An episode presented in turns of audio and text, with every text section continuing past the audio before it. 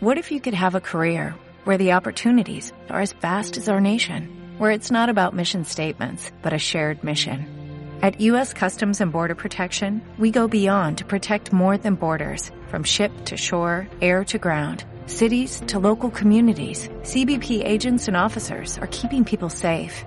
Join U.S. Customs and Border Protection and go beyond for something far greater than yourself.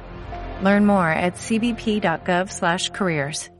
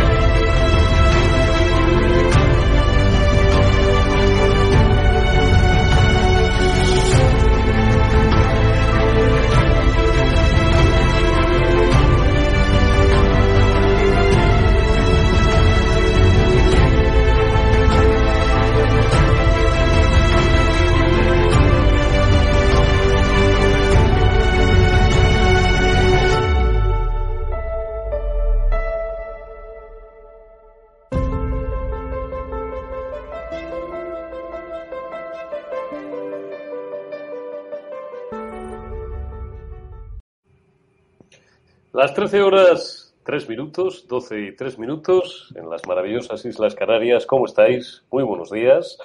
Aquí seguimos en el termómetro de verano desde esta maravillosa costa castellonense, uno de los incomparables puntos dentro de esos más de 5.000 kilómetros de costa que tienen las maravillosas playas eh, españolas, este país al que tanto queremos, tan machacado y tan triturado en muchas ocasiones por los políticos y en parte por una sociedad a veces eh, que es eh, muy retorcida, que arrastra muchos complejos históricos, muchos complejos culturales, cuál es uno de los principales o el principal de ellos el no reconocer nuestra propia grandeza, tienen que venir en muchas ocasiones gentes de otros países a recordarnos lo que somos y sobre todo lo que fuimos. Pero nos gusta, como os digo, disfrutar de España y sobre todo cuando tenemos estos eh, días de asueto, conocer a sus gentes, conocer tierras y costumbres y gastronomía absolutamente maravillosas que no tenemos oportunidad durante el resto del año de disfrutar.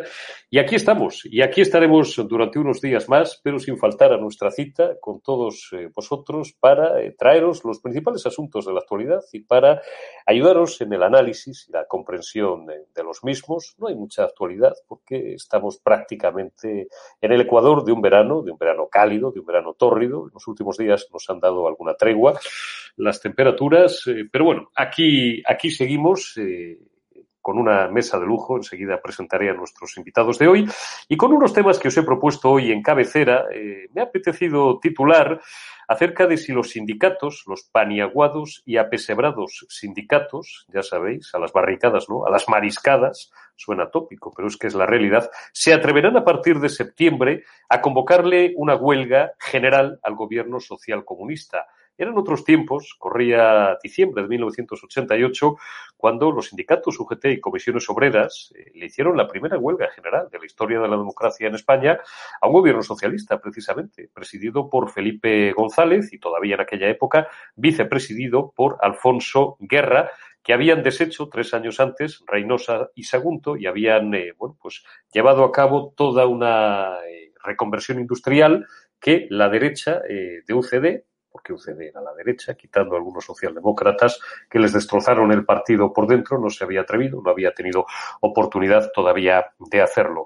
Ni Pedro Sánchez, evidentemente, es Felipe González, ni los líderes sindicales de hoy, los apesebrados y paniaguados y capiti disminuidos y prácticamente mindundis, líderes sindicales de hoy, son eh, ni Marcelino Camacho, ni Nicolás Redondo Padre, que serían sindicalistas, pero como siempre digo, cuando hablo de los comunistas y de líderes históricos como Julio Anguita, me da a mí la impresión de que tenían otro nivel, o a lo mejor es que yo me estoy haciendo viejo, no sé si coincidiréis conmigo.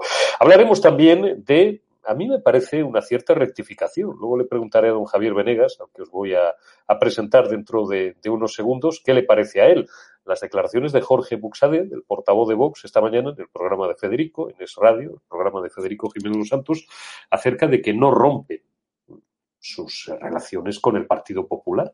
Esto es lo que ha dicho y esto es literal. Luego os pondré pantallazos de varios medios de comunicación porque además nos gusta acudir. A mí al principio cuando lo he leído he dicho, uy, esto tiene que ser una mala interpretación, una interpretación torticera. Si Buxadé y Germán Terz lo dijo ayer muy clara y muy rotundamente por Twitter, dijeron lo que dijeron, hombre, esto de que no rompen, si ayer rompían, ¿no? Esto, cómo queda. Bueno, luego os diré exactamente lo que ha dicho Jordi Buxadé, la literalidad de sus palabras y intentaremos analizarlas y ponerlas eh, en su contexto.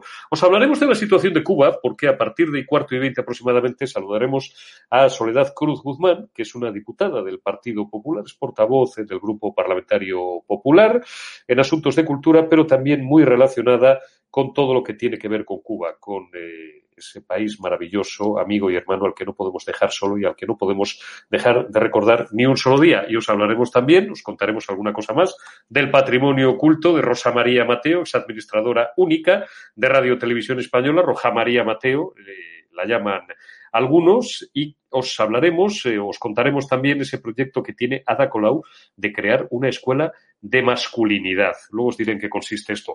Don Javier Venegas, ¿cómo estamos? Muy buenas tardes, amigo. Muy buenas tardes, Eurico. Encantado. Bueno, sé que te motiva todo. No, no, sé por dónde empezar. No sé si empezar por los sindicatos, no sé si empezar por Vox, no sé si empezar por Ada Colau. Oye, a mí me ha extrañado, Javier, vamos a empezar. Eh, lo de los sindicatos es lo llamativo, iremos a la huelga general, pero vamos a empezar, a empezar por, por lo importante, ¿no? Yo siempre que veo que la derecha se pelea o tiene alguna fricción o se divide, el centro derecha y la derecha, liberal y conservadora, siempre me imagino a los socialcomunistas frotándose las manos, ¿no? Evidentemente eso no quiere decir que Vox tenga que coincidir al 100% con el Partido Popular, ni el Partido Popular coincidir al 100% con Vox, porque entonces no tendría ningún sentido que fueran dos formaciones políticas diferentes y no la misma. Y es más, son evidentes las diferencias, no voy a abundar en ello, porque esto es como monotemático en este canal, son muy evidentes las diferencias entre el Partido Popular y Vox, programáticas, acerca de su visión del mundo, de las cosas, no de la economía tal vez, eh, pero, pero de otras cosas eh, muy sustanciales, sí. Ayer Jordi Buxade dio, fue muy tajante en su rueda de prensa, en su presencia habitual de los lunes, ante los medios de comunicación, y Germán Ter se descolgó con, con un tuit, bueno, que nos pareció ajustado. Ayer estábamos con, eh, con Javier García Isaac y con Sergi Fidalgo y lo veían, lo veían bien porque nos ha parecido a todos, bueno, pues poco presentable, por no decir impresentable, la posición del Partido Popular en Ceuta, absteniéndose en esa votación en la que se declaraba a Santiago Abascal pues persona non grata y todo lo demás. Ayer Vox hizo capítulo, oye, y estaba en el uso de su libertad y seguramente hizo bien, hizo capítulo de este asunto y dijo, rompemos relaciones con el Partido Popular. ¿Eso qué significa en primera instancia? Bueno, pues que si rompen relaciones, si de verdad llevan esa amenaza hasta el final, no habrá presupuestos en Madrid ni habrá presupuestos en Andalucía. Y bueno, la situación de Murcia es que como eso ya es un carajal de tres pares de narices, ni, ni prefiero ni, ni recordarla. Esta mañana, Buxade, ponme algunos pantallazos que tenemos por ahí, Alberto, para ponernos en, en situación. Lo que dice es, Vox Esto es ABC, cuidado, ¿eh? no estoy leyendo El País, ni estoy leyendo Público, ni Infolibre, ni el diario.es. Vox matiza que no van a votar en contra del Partido Popular sistemáticamente. Romper relaciones significa que tomamos nota. Pero le decía también esta mañana, Buxadea a Federico, que, eh, bueno, no van a fastidiar o que tomarían decisiones teniendo en, cuenta el bien de los madrileños, de los andaluces y de los murcianos. Ponme también el pantallazo de Europa Press. Bueno, ahí a veces desarrolla la noticia. Europa Press titula, interpreta de la misma manera. Vox matiza que no van a votar en contra del Partido Popular sistemáticamente. Romper relaciones significa que tomamos nota.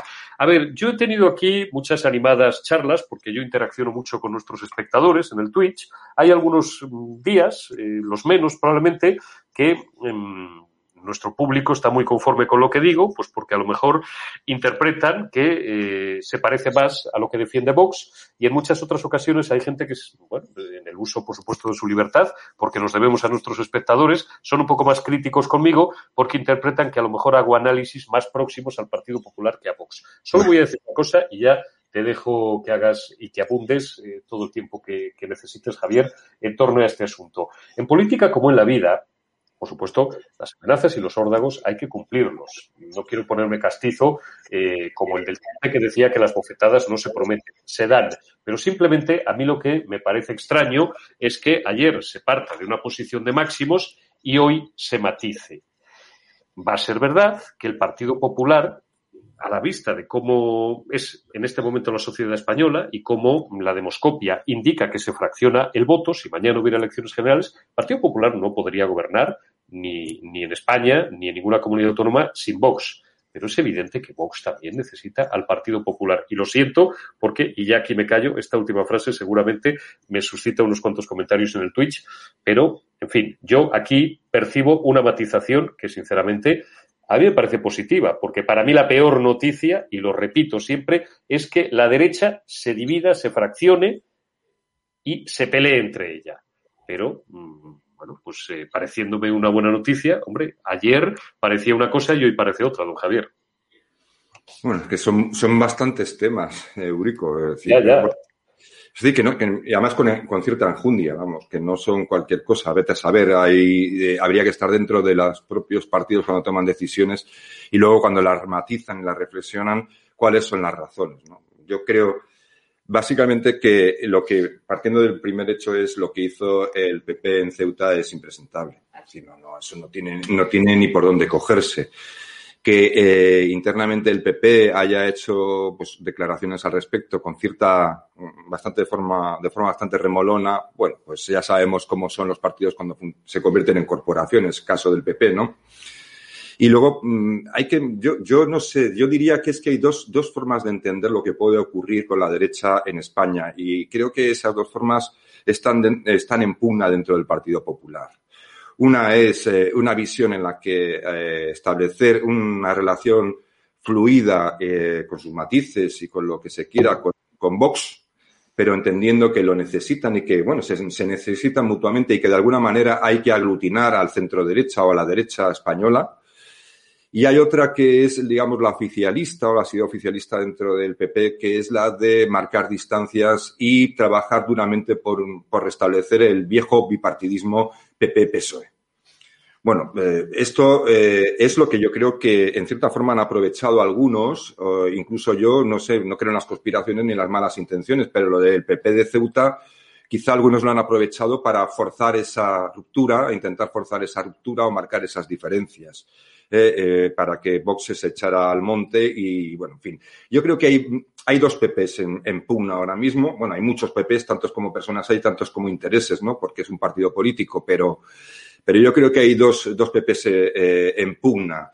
Y tiene que ver también un poco con esa mitología que hay, que no sé hasta qué punto es mitológico o puede ser cierto que hay una operación dentro del PP, digamos, del PP por parte de personajes determinados por tomar el control del partido y cambiar un poco el rumbo que, que hasta ahora estaba tomando, porque mm, sigo teniendo la sensación, y yo creo que muchas personas van a tener esa sensación, coincidirán conmigo, otras no, como es lógico, de que el Partido Popular en realidad mm, sigue siendo lo mismo que siempre, sigue siendo ese partido que no, que, era como, como, como Franco, ¿no? Y haga, usted como yo, no se mete usted en política, ¿no? Es decir, pues eh, el PP es un poco un partido que, que, que la cuestión del discurso político lo lleva fatal lo lleva fatal. Es decir, eh, es un partido que vende centralismo, que vende em, mesura, eh, equilibrio, es decir, eh, moderación y tal, pero lo que no tiene es, es realmente es un discurso político. Ahora había unas mesas que se estaban celebrando, unas mesas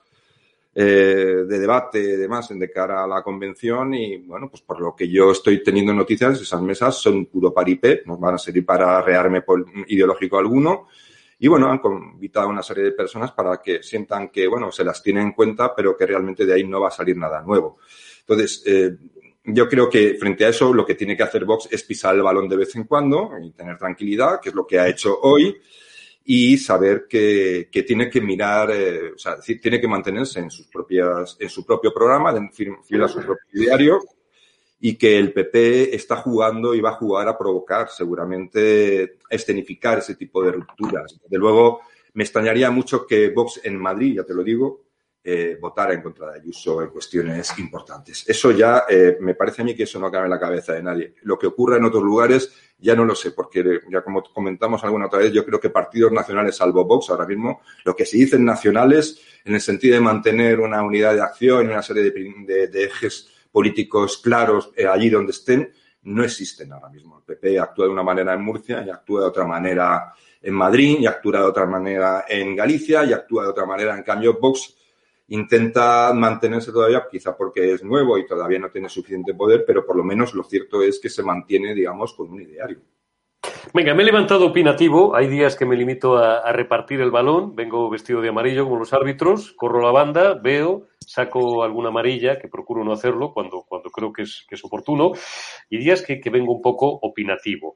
¿Ves? Ya se me ha enfadado alguien, lo digo con todo el respeto, hombre, con todo el cariño que me gusta mucho hablar con nuestros espectadores y nuestros amigos, y ellos lo saben. Uno me ha dicho que no cuela porque digo que Buxadé ha dicho que se ha desdicho. No, no, si yo no digo nada. Si lo ha dicho Buxadé. Ayer dijo unas cosas y hoy ha dicho otras. Dicho lo cual, y recogiendo el testigo de lo que ha dicho don Javier Venegas, de una de las últimas ideas de don Javier Venegas, yo voy un poco más lejos. Y como ya lo he dicho varias veces en el canal, insisto, con todo el respeto hacia todos vosotros, que sé que en, que en vuestra mayoría, por lo que yo tengo testado, el público, tanto del programa diario de por las noches, cuando he tenido algunas veces que sustituir a Javier Negre, como este termómetro que llevamos haciendo desde hace dos meses, sois, bueno, pues un 80% más tendentes o más eh, partidarios de Vox, por un 20, un 25% partidarios del, del Partido Popular, que tengo yo el muestreo bastante, bastante controlado. No voy a decir nada distinto de lo que haya dicho en otras ocasiones. Vox se suicidaría, igual que en Andalucía no llevaron el órdago hasta el final, con el tema del PIN parental, amenazaron a Juanma Moreno o le advirtieron de que no le aprobarían los presupuestos. Vox en Madrid pagaría un altísimo coste si le tira bajo los presupuestos a Isabel Díaz Ayuso. No quiero, porque ya llevo un rato conectada y no quiero pasar más tiempo, estamos hablando del Partido Popular, sin saludar a Soledad Cruz Guzmán. Sol, ¿cómo estás? Muy buenos días o buenas tardes ya, como prefieras. Y bienvenida al, al, este ratito al, al, termómetro. Oye, Sol, tú eres eh, portavoz de una de las comisiones importantes del Congreso, del Grupo Parlamentario Popular, y, por tanto eres una voz autorizada. Céntrame, céntrame posición en torno a esto. Ya sé que esto es un tema de Vox para Vox y que, y que, y que va y viene en torno a una formación política, y será probablemente una de las primeras cosas que me digas, que no es la tuya y que nos gusta meternos en asuntos internos de otro partido, pero bueno, tiene mucho que ver también con eh, lo que ya se ha reconocido que ha sido un error por parte del Partido Popular en Ceuta, que es abstenerse de esa famosa votación. Vivas es una persona peculiar, ayer hablamos ya un poco de él y el fin de semana. Eh, es un suicidio que la derecha se enfrente o permanezca desunida más de lo necesario, porque esto solamente beneficia a la izquierda. Sol, a mí esto es lo que me parece. No sé a ti. Sí, bueno, yo creo que nuestro partido siempre ha sido un, un partido que se ha basado, por supuesto, en la democracia, en nuestra Carta Magna, que es tan grande que, que permite estar a todos, ¿no? Incluso a los que muchos de nosotros no nos gusta ver en el Congreso de los Diputados. Y somos un partido que desde luego estamos totalmente en contra de cualquier cordón sanitario eh, hacia ninguna persona y hacia ningún grupo político. Entonces yo creo que, que, nos sentamos ahí y mientras que discutimos esto, bueno, pues el gobierno de Sánchez sigue sin, sin resolver los problemas de los españoles, ¿no? Que, que tan graves consecuencias vamos a tener en, unos meses, ¿no? tanto económicas como sociales. Por lo que yo creo que no tenemos que quitar la atención de lo importante que es hacer una posición firme al gobierno socialcomunista que, que tiene al país en un vilo. Está claro. Vamos a hablar un poquito de cultura, porque es lo que habíamos pactado contigo y, por supuesto, eh, a Javier le invito también a que me interrumpa, porque yo tengo tendencia a hablar mucho, a hablar demasiado, como sabe, como sabe todo el mundo, y no debería hacerlo siendo el conductor del programa y no estando en la mesa entre los, entre los tertulianos. ¿en, qué, ¿En qué asuntos, en qué batalla? Bueno, te preguntaré también por el asunto de Madrid y el asunto de la UNESCO y ese ridículo de Rita Maestre, ¿no? Atribuyéndose los méritos, la izquierda, Carmena y tal, cuando esto es una gestión que inició en 2014 Ana Botella y también eh, Cristina Cifuentes, que luego, bueno, pues fue expidiendo Carmena y que al final pues ha tenido la suerte de poder eh, rematarse, digo la suerte José Luis Rodríguez Martínez Almeida, de poder rematar durante, durante su mandato. Pero antes eh, quiero que me cuentes cuáles son un poco las principales líneas ahora mismo, en, en dos minutos, de la política cultural del Partido Popular en el Congreso. ¿Cuál es bueno, vuestro proyecto, vuestros proyectos, digamos, estrella, o los que más batalla vais a intentar dar a partir de septiembre cuando se reanude el periodo de sesiones. Perfecto. Bueno, pues primero estamos preocupados por el cambio de ministro, ¿no? Yo creo que, que un sector, uno de los más damnificados por esta crisis del COVID, pues este cambio de ministro, que no sé si vamos a ir a mejor o a peor, pues nos preocupa, ¿no? Y no solo porque sea el primer ministro de Cultura que, que no va a pasar, que no ha pasado por la universidad, sino porque el sector necesita cierta seguridad y cierta estabilidad que ya no la tenía con el ministro Uribe. Entonces, estamos preocupados por el sector que lo está pasando muy mal, unas ayudas que no han sido suficientes y que nos tememos que van a terminar en cierres de empresas y en un gran número de desempleados ahora en otoño, ¿no? A la vuelta y con el término de, de los ERE. Eso nos preocupa.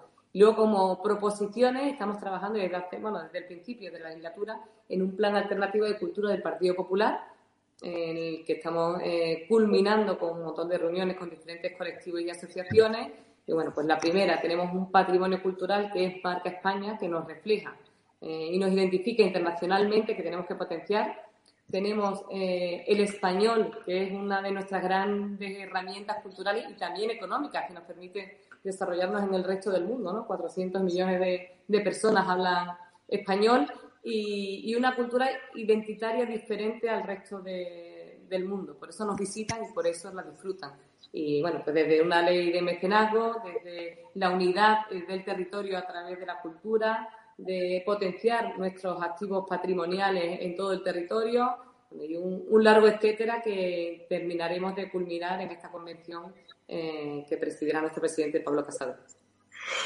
Don Javier Venegas, ¿usted qué sería lo primero que haría si fuera ministro de Cultura? Que además, o poco le conozco, o sospecho que sería un puesto que a usted le motivaría especialmente desde el punto de vista, no sé si político o, profesional.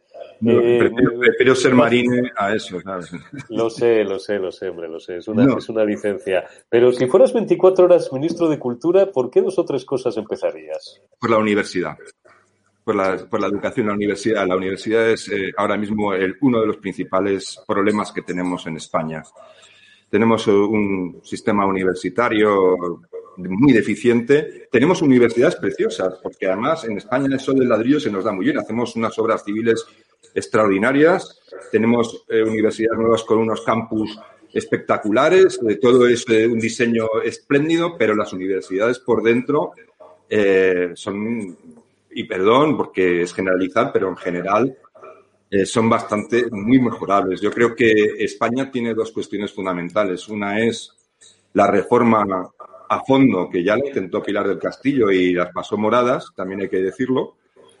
Eh, eh, la reforma de la universidad y sobre todo el cambio, el cambio de chip en la política fiscal. Esos dos, esas dos patas solamente permitirían que este país, con las infraestructuras que tiene, el clima eh, y bueno, la cantidad de, ventajas que supone, yo creo que son las, esas dos ventajas bien coordinadas y bien establecidas, una universidad que de verdad proporcionara lo que necesita la innovación, lo que necesitan los tiempos en los que vivimos, eh, más una política fiscal agresiva a favor del emprendimiento, yo creo que se acaba, bueno, luego lógicamente acabar con la incertidumbre con incertidumbre legal, ¿no? Que vivimos constantemente, ¿no? Pero esas dos cosas creo que trasladarían a este país, le darían la vuelta casi como a un calcetín en pocos años. Pero eh, entiendo que meter mano en la universidad es tremendo. Yo lo digo, por ejemplo, porque cuando hablamos de, de, la defensa del español, por ejemplo, en la Comunidad de Madrid y tal, me parece todo estupendo, ¿no? Pero yo creo, yo animo a, la Comunidad de Madrid a ver si tiene, y perdón, porque me voy a poner castizo, a ver si tiene lo que hay que tener para meterse a reformar algo sobre lo que tiene competencias, que es la universidad. Sol, eh, universidad, el Partido Popular pues eh, bueno, no vamos a hablar aquí de, gobiernos, ni vamos a eh, anteriores, ni a remontarnos al Paleolítico superior, pero lo cierto y verdad es que efectivamente, salvo esa excepción brevísima de Pilar del Castillo, que señalaba bien Venegas, eh, este país en 40 años solo ha tenido leyes de educación socialistas y la universidad sigue sin dar, voy a, por ser muy suave, los estándares de calidad necesarios, en fin, los informes PISA, el listado anual de las 200, las 300 universidades más influyentes de España sigue siendo una auténtica vergüenza. La compresión lectora de nuestros estudiantes universitarios, gente que termina con su grado en medicina, eh, arquitectos, ingenieros, abogados, por, no ir solamente a carreras técnicas, porque conozco, en fin, y, además, bueno, pues, pues eh, estamos rodeados de más de técnicos que, de, personas que, han estudiado humanidades, más, más competencias incluso que politólogos, que abogados, que no saben escribir. Y esto, pues, parece una condena endémica para España. Es decir, ¿por dónde? Es muy complicado, como dice Venegas, pero ¿por dónde empezamos a darle la vuelta a la universidad, Soledad? Sí, bueno, mm, yo creo que fíjate que, la separación entre cultura y educación, eh, que efectivamente está, todo interrelacionado, ¿no?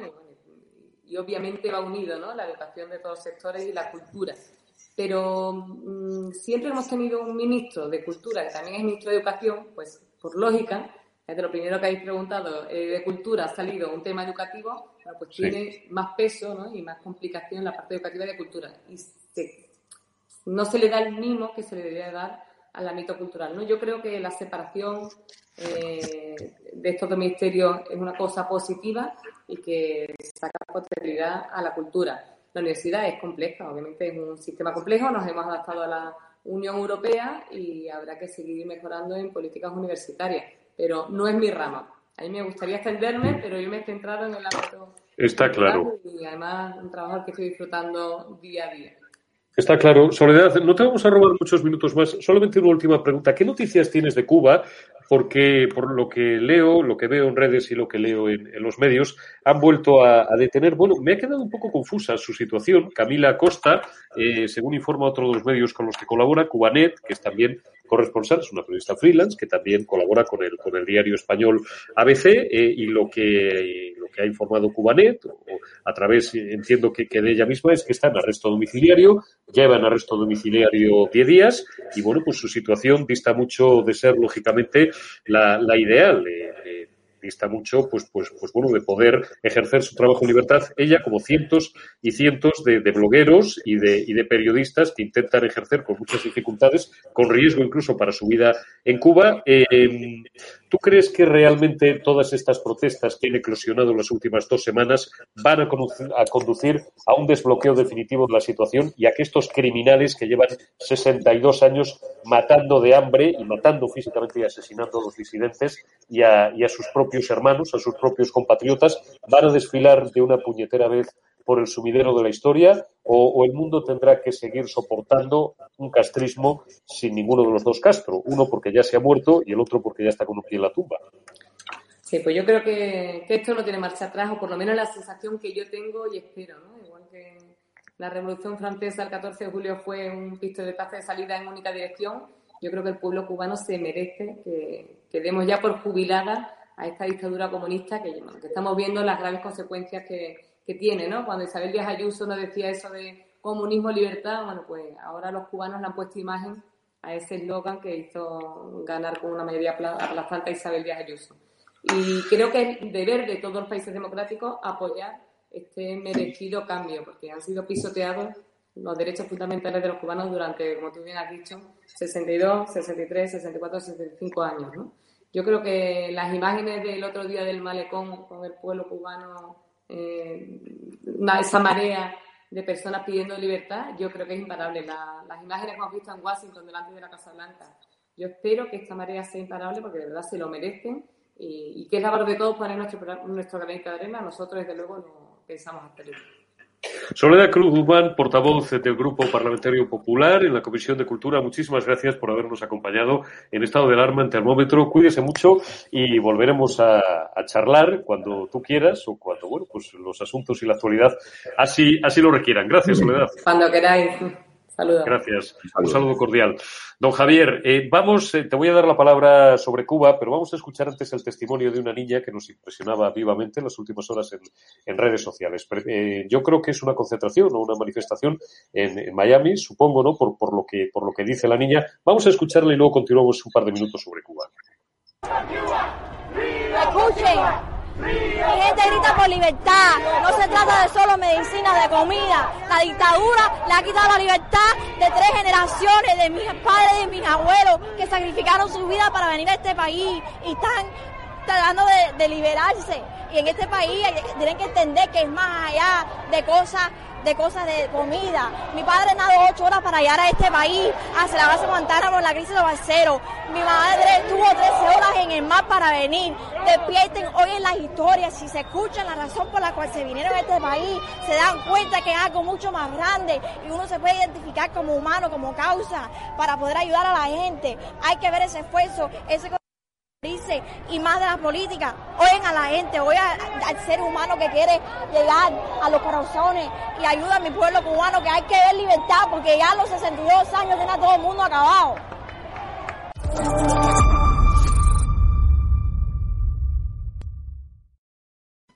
Javier, a mí me estremece seguir escuchando estos, estos testimonios y me estremece que haya una proporción no desdeñable de la sociedad española de lo que ellos siguen orgullosamente considerando como madre patria, que permanezca, bueno, pues tan, tan completa y absolutamente eh, impasible, al margen, eh, indiferente ante lo que está ocurriendo en Cuba.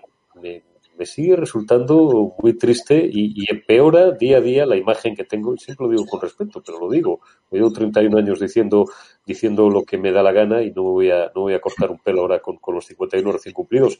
Me sigue entristeciendo la baja calidad, eh, la baja calidad en general de, buena parte de, esta sociedad española. Si es que tendría que, tendrían que estar millones de españoles en, en, las calles apoyando a los cubanos que llevan 62 años. Yo tengo amigos cubanos vecinos, convivo con ellos día a día, les pregunto todos los días cómo está tu familia, cómo estás, porque, porque están aquí, no pueden volver, como se sabe, y están sufriendo. Yo les veo todos los días leyendo, bueno, tengo uno concretamente, mi, mi, mi buen amigo Oscar, que todas las mañanas empieza leyendo el, el, ABC y después mirando como loco las redes sociales, hablando por teléfono, hablando por, eh, por WhatsApp con, con su familia y cómo, cómo, cómo la gente no, no, no, no, no, se, no se conmueve y la gente sigue, sigue a lo suyo ignorando lo que está ocurriendo en un país y sobre todo tragando en muchos casos con las mentiras del socialismo y del comunismo, que es la ideología más criminal que han conocido los siglos. Bueno, es, es eh, en realidad es una cuestión de, una, la sociedad española en general es una sociedad eh, difícil de movilizar en general. Eh, sí es cierto que a veces nos sacan de paseo en una manifestación un fin de semana, pero eso no es movilizarse, eso es, pues eso, pasar el fin de semana de manifa. Entonces, yo creo que ese es uno de los principales. No nos movilizamos no solamente por la terrible injusticia que sufren los, eh, nuestros hermanos cubanos, ¿no? desde hace 62 años, como tú bien apuntas. No nos movilizamos en general para casi nada. Es decir, eh, estamos mmm, prácticamente por montar. Estamos, somos una especie de, de androides sin, terminar de rematar. ¿eh? Nos hemos quedado en el umbral de la existencia. Los españoles no tenemos una convicción de, de, sociedad civil, eso no existe. La sociedad civil en España es prácticamente testimonial. A partir de ahí, pues que la gente tenga conciencia de las cosas. Yo creo que particularmente se la tienen, pero también funcionamos en base a expectativas. Miramos lo que hacen los demás, pero para esto y para todo. Entonces, si los demás no, si vemos que el de al lado no se mueve, ¿no? pues nosotros decimos, bueno, pues la gente no se mueve, yo no me voy a mover. ¿Eh? Yo voy a hacer lo que hacen los demás. Esto, pero por otro lado también es cierto que, bueno, estamos hablando mucho de lo de Cuba y que parece que ya no tiene vuelta atrás y tal. Bueno, pues no deja de ser una isla, una isla eh, en la que hay un, una dictadura militar mm, que forma parte, eh, ese estamento militar forma parte de la corrupción de la, de la propia dictadura, es en sí la, corrupción de la propia dictadura, y que es una isla, además, eh, en la que pues, se disuade de participar o de intervenir de cualquier manera, aparte de las sanciones económicas, pues por países como Rusia o China, incluso, ¿no? Entonces, están aislados. ¿eh? Entonces, yo no, yo no sé si habrá vuelta atrás o no. Yo lo que veo difícil es que los cubanos se puedan liberar por sí mismos. No tienen, vamos a ponernos en, el sentido más eh, extremo, es un pueblo desarmado. Eh, el poder militar que hay en, el régimen no va a desmontar el régimen, salvo si acaso en momento de hacer algún tipo de cambio lampedusiano. Y no hay forma de, presionar más allá de lo que se ha estado presionando durante todo este tiempo para que la dictadura cubana eh, transite a un régimen abierto. Entonces, yo soy pesimista por, y lo siento, lo siento por los pobres, por los pobres cubanos, a los que aprecio mucho, pero mm, va a ser muy difícil que se liberen de este yugo por sí mismos. ¿eh? Si, esto, esto, es, eh, esto es una tónica habitual de la historia. Es decir, si fuera un país continental, quizá, quizá, eh, depende de dónde estuviera ubicado, tendría más probabilidades, ¿no? Pero vemos Venezuela. El caso de Venezuela es otro país que está en una decadencia y una degradación incesante, ¿no? Es algo asombroso. Hasta dónde van a tener que soportar los venezolanos, ¿no? La, podredumbre y la crueldad de un sistema absolutamente delirante, asqueroso. Pues están ahí, es decir, eh, se ha provocado una diáspora que vamos a ponerla en contexto, mucho mayor, una diáspora mucho mayor de venezolanos que de sirios, que es un país en guerra, que ha estado en guerra. Es decir, se han tenido que ir de Venezuela y escapar de Venezuela más venezolanos que sirios. Está claro. Y es un país arrasado por la guerra. Bueno, todo el país, pero una parte importante. Y Cuba, eh, además, es una isla. Yo, yo de verdad eh, mm, me siento muy impotente ante, ante la posibilidad de que, de, que de verdad se les pueda ayudar. Yo, yo eh, me puedo manifestar, yo puedo reclamar libertad para ellos allí donde esté, pero pero no sé si esto va a servir de mucho. Está claro, y así lo pienso yo, lo veo exactamente igual que tú. Es muy difícil que los cubanos por sí solos se liberen de ese yugo porque están desarmados en primer lugar, porque no tienen dinero, no tienen alimentos, no tienen medicinas, no tienen absolutamente nada. Y luego eh, el gobierno castrista, el gobierno criminal, esa dictadura militar, como tú bien defines, pues lleva contando, eh, no ya con el apoyo del comunismo internacional, con el apoyo de la antigua Unión Soviética y ahora, bueno, el apoyo que ya, que ya no está, o, con, el, con el devenir de Rusia en los últimos años, y bueno, pues estos juegos geopolíticos de Rusia, que está más interesada, por supuesto, en, otras zonas del mundo, como esta última que, señalabas tú, ¿no? Y, más interesada en, intervenir en Siria y, en Oriente, no en Oriente Medio, en Oriente Próximo porque siempre traducimos mal, que, que, lo que le pase a los cubanos o el apoyo pues de regímenes residuales como Bolivia o como, bueno, Venezuela no es un régimen residual, pero, pero van a ser absolutamente incapaces, insisto, por el silencio o la indiferencia cómplice de buena parte de la comunidad internacional, empezando por la Unión Europea, que no es menor, y bueno, pues eh, los Estados Unidos, pues, pues eh, en función de sus intereses cambiantes, ¿no? pues llegarán hasta donde quieran llegar y mucho me temo que esa agonía va a continuar durante, durante muchos años. Nos quedan muy pocos minutos, quiero terminar hoy a menos cuarto. Eh, te voy a preguntar, Javier, por tu opinión sobre, sobre los sindicatos, que ya la conozco, pero como me encanta escucharte hablar de los sindicatos, pues no voy a, no voy a resistir la tentación. Eh, cierro ya con esa, digo, como, como bloque, como asunto final, con el que os proponía en el arranque de este programa y, en la cartelería con la que intentamos cebar este espacio de, información y de análisis en redes, se, atreverán los sindicatos a hacer una huelga general a Sánchez. OK Diario eh, publicaba, eh, bueno, o subía esta mañana en su portada, primera hora, que irán a la huelga general tras el verano si no accede a subir el salario mínimo interprofesional. Mira que me cuesta, mira que me cuesta a mí ver a, a Unai Sordo, al Unai Sordo, y al del fular, al del fular de colores, que creo que tiene 20 o 30 en casa, a Pepe Álvarez, Pepe Álvarez eh, de, las Asturias, a lo que será Nicolás Sartorius, que era noble, pero pero era comunista, eh, levantando el puño en una manifestación contra el gobierno.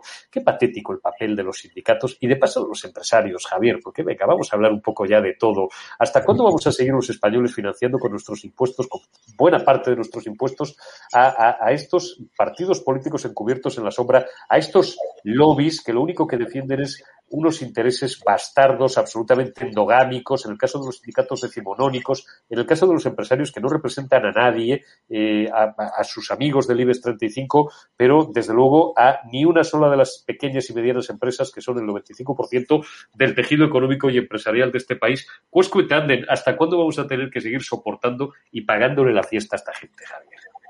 Pues tendremos que soportarlo hasta el día en que consigamos que haya alguien que llegue al gobierno y que de verdad haga política. Es, así de simple. Por ahora no ha existido eso. Es decir, lo más parecido que tuvimos fue, eh, bueno, pues algún momento del felipismo y no precisamente de grato recuerdo, mm, que yo ya sabes que tengo mi propia opinión sobre el felipismo y, que, y que no es una opinión peregrina, creo. Y bueno, con Aznar igual, eh, pero desde entonces hasta hoy no, los sindicatos son sindicatos de clase, por supuesto, de clase aristocrática. Es decir, eh, no, no, claro, es, eh, decir, el trabajador. ¿Por qué van a pelear el SMI? Porque el SMI en realidad afectará seguramente pues a, primero, es un paripé y segundo, pues bueno, pues seguramente entra en consonancia con los derechos de los trabajadores, digamos, que están en una situación, pues, más estable dentro de una empresa, ¿no? Porque el resto vive en la precariedad o es autónomo o, en fin, o hace lo que puede. Entonces, eh, yo que le hagan una huelga general, bueno, pues le hagan una huelga general. Ya sabemos que luego se hacen huelgas generales y el seguimiento es de aquella manera y, bueno, en fin, eh, es casi más una noticia que un hecho, ¿no? Entonces, bueno, pues lo que sí está claro es que los sindicatos españoles no son sindicatos, no son nada, decir, son organizaciones que se deben a sí mismas, y a los que están ahí, y a los que cortan el bacalao dentro de ellas, pero no tienen que ver con los sindicatos suecos o los sindicatos alemanes, yo qué sé, en general, con ningún sindicato que hoy en día de verdad defienda los intereses de las personas, de los trabajadores, porque esos sindicatos son sindicatos a los que yo me refiero, que no son los españoles, son bastante racionales, bastante sensatos, consiguen cosas para los trabajadores, pero también consiguen que las empresas funcionen mejor. Es decir, eh, eh, eh, están en los intereses compartidos de todos y lo que les interesa es que las cosas funcionen mejor en general porque eso es beneficioso para todos. También, por supuesto, y en primer lugar para los trabajadores. En España eso no existe. Y como dices tú, lo de las, em, los empresarios, que, hablamos aquí de agentes sociales y esos agentes sociales dan risa. ¿no? Hay que poner algo, hay que poner algo para que parezca que se negocia. Esto, aquello del consenso, ¿el consenso con quién? Si con usted conmigo no ha hablado. me recuerda un poco a esta Unión Europea que tenemos con von der Leyen, ¿no? Eh, como, se llama esta señora, que dice que los europeos han elegido, mm, por ejemplo, subidas masivas de impuestos para la transición ecológica. Es decir, así lo dice con toda la cara, ¿no? Lo da a entender, ¿no? Es decir, aquí elegimos una cantidad de cosas que en realidad no elegimos nada. Pero aquí, aquí los agentes sociales, los que están, digamos, arriba, mm, eh, haciendo lo que, obedeciendo no se sabe a quién o a qué, pues toman decisiones. El sindicato y la patronal española son una vergüenza. Son una vergüenza. Está, está claro. Oye, Javier, vamos a terminar con una buena noticia. Te va a encantar, eh, porque, bueno, yo ya estoy haciendo cola, creo que hay lista de espera. Ada Colau eh, ha anunciado que a partir de septiembre-octubre va a crear un centro, por supuesto, con fondos públicos, para reeducar a los hombres en una masculinidad positiva, porque la regidora barcelonesa está preocupadísima por el incremento de las agresiones homófobas, entre otras muchas cosas, y entonces se ha sacado, con perdón, un conejo de la, de, la chistera y, nos va a reeducar a los hombres, eh, a ti y a mí, por ejemplo, eh, en una masculinidad positiva, porque hasta ahora, yo a mis 51, tú eres bastante más joven que yo, pero, pero bueno. No, no, que va, que va. Es una broma, hombre. Te quiero decir que a nuestro medio siglo ya eh, doblado, pues tú y yo no nos habíamos enterado de, de, de, lo que es una masculinidad y de lo que es ser hombre hasta que ha llegado Ada Colau, que creo que no terminó más que, bueno, la carrera de filosofía o el grado de filosofía, como, como se llama ahora, eh, algunas asignaturas, pero nos va a enseñar eh, a ser hombres, Ada Colau. Bueno, oye, es una buena noticia, Javier. Yo, vamos, yo, si hay, lista de espera, pero yo ya, vamos, estoy, este, ¿en qué gilipolleces gastamos los fondos públicos habiendo tanta hambre, tanta miseria y tanta, y ya me voy a, no, voy a intentar no ponerme borrico al final porque me quedan pocos minutos, habiendo tanta necesidad en este país. La madre que trajo algunos políticos. Y cuánta tontería en torno a este pensamiento único y a este pesebre. Esto, esto sí que ha venido para quedarse, ¿eh, Javier. Yo aquí sí que soy pesimista, no lo siguiente, como dicen ahora los millennials. Yo, bueno, yo creo que eh, a mí que me enseñen o a ti, que nos enseñen a ser varones eh, masculinos, la masculinidad ahora, pues, muchas gracias, pero hombre, eh, ya, además de que nos pilla un poco tarde, no sé si eso se puede aprender como se aprende la carrera de medicina, pero bueno, todo será que a esta gente se les ocurra hacer carreras también, que creo que hay algunas que van por ahí en el mundo académico, ¿no? Pero es una, decir, yo lo que le diría a Colau que enseñe la, eh, eh, ese tipo de nueva masculinidad o la masculinidad que podríamos llamar civilizada o lo que fuera, es que esto es un cachondeo, lo siento, Eurico, me da la risa. Pero se lo podría enseñar, eh, por ejemplo, a, otros, a otras culturas o colectivos que hay en España, que no son propiamente, que no somos propiamente los españoles, ¿no? Donde, donde hay culturas que sí existe, todavía están muy atrasadas con respecto a nosotros, a los españoles, eh, en los que, bueno, pues el sometimiento y el maltrato de la mujer incluso son cosas aceptadas, ¿no? Es decir, eh, quizá debería orientarse ahí, si tiene un poco de coraje, lo que hay que tener esta señora, es en lugar de enseñarnos a nosotros que nos hemos educado y nos han educado en el respeto. No sé a ti, pero yo no conozco a nadie mm, de mi entorno al que en sus padres, abuelos, tíos no le hayan educado en que a una mujer, por ejemplo, no se le levanta la mano. Yo lo recuerdo desde que tengo, vamos, levantado un palmo del suelo. Es decir, es algo yo que tengo, socialmente a unos niveles de vergüenza. Que tengo prácticamente, prácticamente tu edad.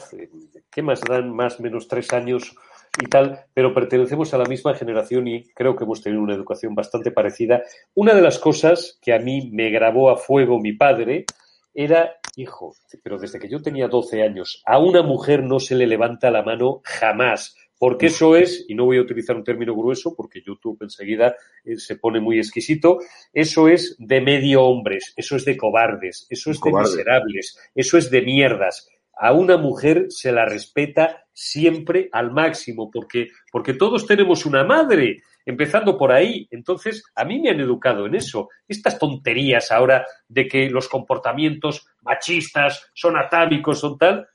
Oye, mi padre pues, pues, pues en fin, nació, nació en 1942, con lo cual ha desarrollado buena parte de su vida durante un régimen que no es el actual y no he conocido una persona menos machista que mi padre que me enseñaba exactamente eso. Es que cuando has dicho la frase, pues me han venido mis recuerdos, mis recuerdos de preadolescencia y de adolescencia. Marcado a fuego. Es, que eso lo tenemos, eso lo tenemos. Habrá gente que desgraciadamente hombres, mujeres o lo que fuere, que no han tenido familia o que se han tenido que criar como animalitos, o decir, eh, pues, eh, desgraciadamente para ellos, y seguramente pues igual les falte, les falte pues algún tipo de, decir, esa, esa impronta que, que es la educación del entorno, ¿no? Bueno, eh, claro, desgraciadamente hay personas que pueden estar así, o hay personas que pueden no estar muy duchas en el autocontrol, o hay personas que pueden llegar a estar en situaciones en las que necesitarían eh, una asistencia eh, externa una comprensión externa un apoyo externo para que no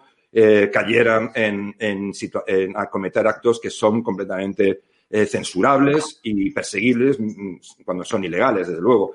Pero, pero al margen de eso, yo creo que Ada Colau debería igual enseñar, pues yo qué sé, a muchas comunidades, por ejemplo, voy a decir así, de, de, de, marroquíes o de personas de, de, la África subsahariana, que la mujer eh, en España tiene los mismos derechos y los mismos deberes que un hombre.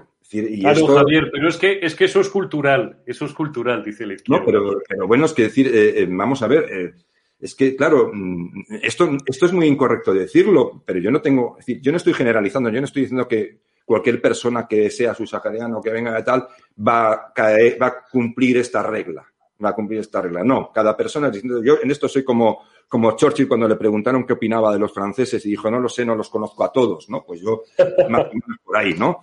Pues, eh, pero sí es evidente que existen entornos y colectivos o, eh, grupos, eh, bueno, pues que no terminan de aceptar determinadas reglas de convivencia. Entonces, quizá Ada Colau debería centrarse ahí, no educarnos a ti o a mí o a nuestros hijos, que ya los tenemos creo que bastante bien educados, eh, desde luego con la mejor intención del mundo y por ahora que se sepa, eh, son gente bastante responsable y bastante respetuosa.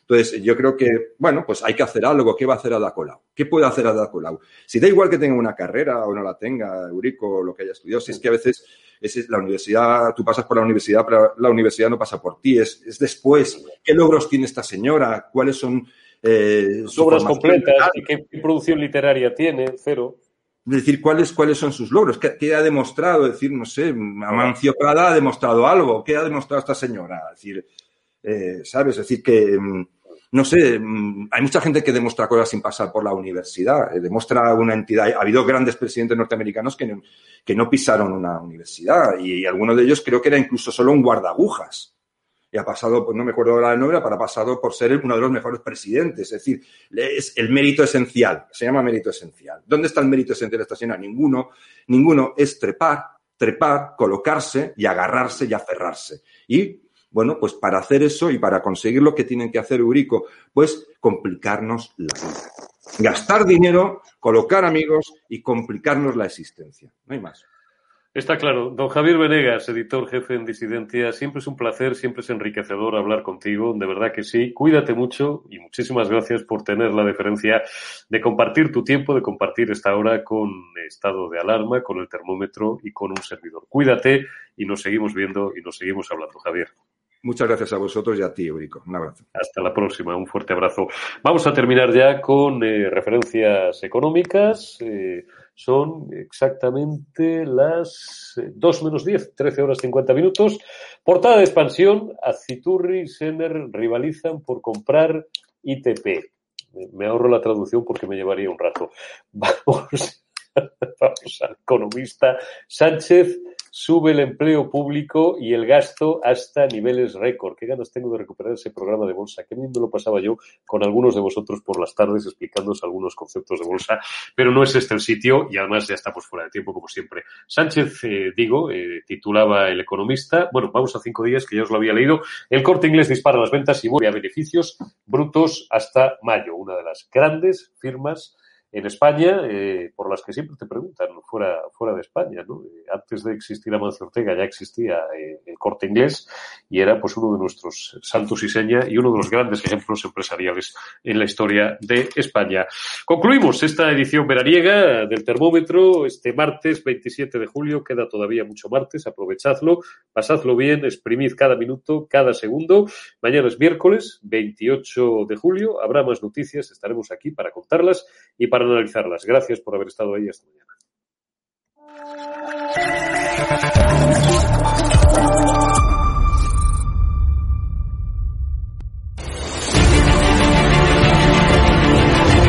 Le he preguntado, usted está siendo investigada por presunta administración desleal. Después es una vergüenza que la extrema derecha media... ¿Quién es la extrema derecha? Los que contratan...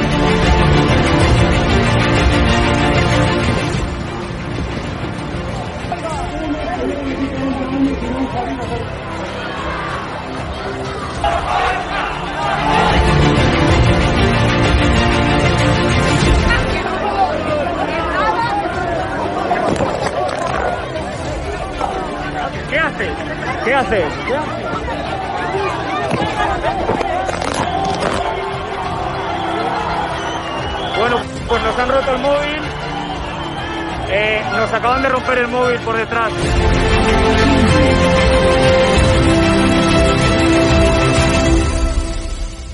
edatv.com, ¿vale? Pincháis aquí y ponéis los datos fundamentales. Y ahora, como veis, eh, nos pide que firmemos este contrato de suscripción, lo leéis con calma, por supuesto, y le dais a continuar. Y ahora nos pide que introduzcamos pues una contraseña y lo doy a continuar. Y ahora me pide que confirmemos el correo electrónico. Eh, habréis confirmado vuestro correo electrónico y os pide, ¿vale? Que elijáis una membresía. Está gratis, mensual, semestral, anual, ¿vale? Pues podéis elegir, por ejemplo, si queréis ayudarnos pues con 9,99 euros al mes y con la tarifa eh, plata, pues le dais a aceptar y suscribirse. Pincháis aquí y como veis, ya os dice aquí, os pone todo claro, a Fact News Consulting, plata, tarifa plata, mensual, 9,99 euros, le dais a pagar y os verá ya pues el TPV, ¿no? Ponéis vuestra tarjeta bancaria, ponéis la caducidad, el código de seguridad y ya podéis llegar a pagar dándole a este botón automáticamente.